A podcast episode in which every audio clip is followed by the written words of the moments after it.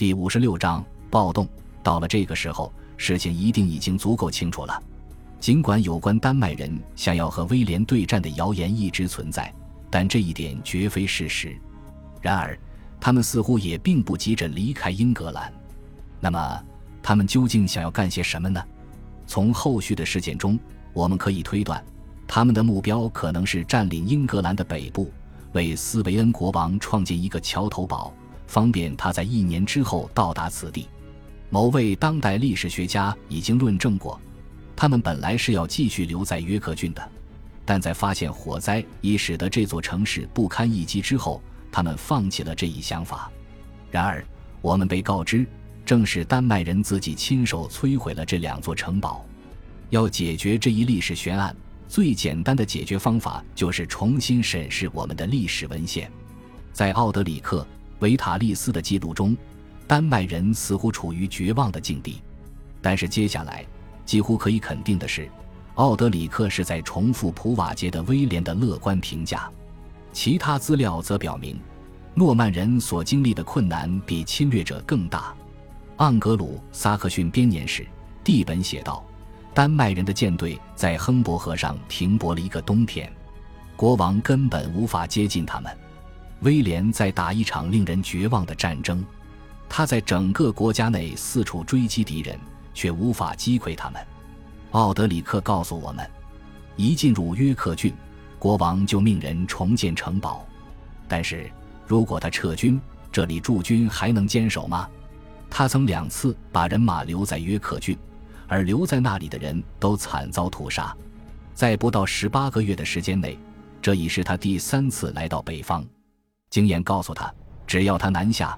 叛军就会重新从他们藏身的地方出来，并夺回这座城市。与此同时，他无法接近丹麦人的舰队，而我们被告知诺森伯里亚人也撤回了他们的故土。威廉的解决方案包括两个部分：首先，他派遣使者去跟丹麦人交涉，并许以优厚条件。伍斯特的约翰说，他在暗地里许诺了阿斯比约恩伯爵一大笔钱。他的军队也可以沿着海岸随意的抢粮，条件是他不能发动战争，并在冬天结束时离开。令这位编年史家感到恶心的是，这位对金银财富贪得无厌丹麦指挥官同意了这一条件。在收买了他的主要对手后，威廉就开启了他计划的第二部分。正如奥德里克所说明的那样，国王离开约克郡，并把他的军队分成几个分队。以搜查反叛者在深山老林中的藏身之所。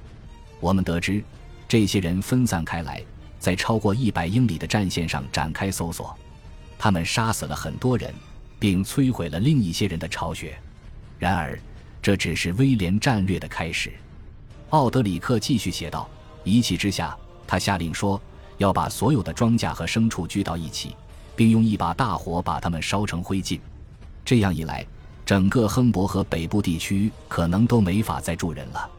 征服者的目的是确保未来不会再有军队能在此地维持生计，并且与之为敌。正如奥德里克所明确指出的那样，这种焦土政策残忍而有效。其结果是，英格兰的资源变得十分匮乏，可怕的饥荒降临在卑微和无助的百姓身上。在这一可怕的境况当中。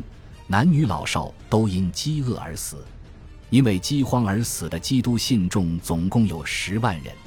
无论是对于威廉统治时期而言，还是对于整个英格兰历史而言，这一历史事件都十分可怕，并且臭名昭著。长期以来，他经常被人们提及，以谴责威廉国王和诺曼人的暴行。近年来，有人试图淡化其严重性，有人认为。编年史家们所描述的大破坏得不到《末日审判书》的支持，但是，正如我们接下来所要看到的那样，这些争论很容易就可以被搁置不论。更有甚者，即使我们不去理会各种编年史里的那些可怕的证据，剩下的证据也既真实可靠又骇人听闻。例如，伍斯特的约翰告诉我们，饥荒非常严重，除去吃马肉、猫肉和狗肉以外。人们也会吃人肉。达勒姆的西缅则补充道：“有人把自己卖作奴隶，只求能够活下去。”关于饥荒的故事一直在遥远的伍斯特郡的伊夫舍姆修道院流传着，那里的僧侣们一直在说，数量众多的饥民是如何来到这里寻找食物，又是如何被食物撑死的。修道院的编年史家说，他们每天都会掩埋五至六具尸体。因此，这一话题的总结仍需由奥德里克做出。正如我们开始所说的那样，当奥德里克写下关于这些事件的记载时，他所面对的正是普瓦捷的威廉对诺曼人无情的支持。而且，我们已经看到，在大部分时间里，他都会重复普瓦捷的技术，并不会对其加以驳斥。然而，当他看到普瓦捷关于北方浩劫的技术的时候，奥德里克却不再照抄照搬了，由于原本的结尾已经遗失了，我们永远无法知道，这位征服者的牧师是如何证明他的主公在这年冬天的行动是具有合法性的。但是，他的这些论点却引发了奥德里克这样的反应：在这一事件发生的五年后，后者出生于麦西亚。在我的记述中，我在很多场合下赞美过威廉，但他的这种行为让所有人。无论其有罪与否，都被饥饿慢慢折磨致死。对于这种暴行，我绝不能称赞。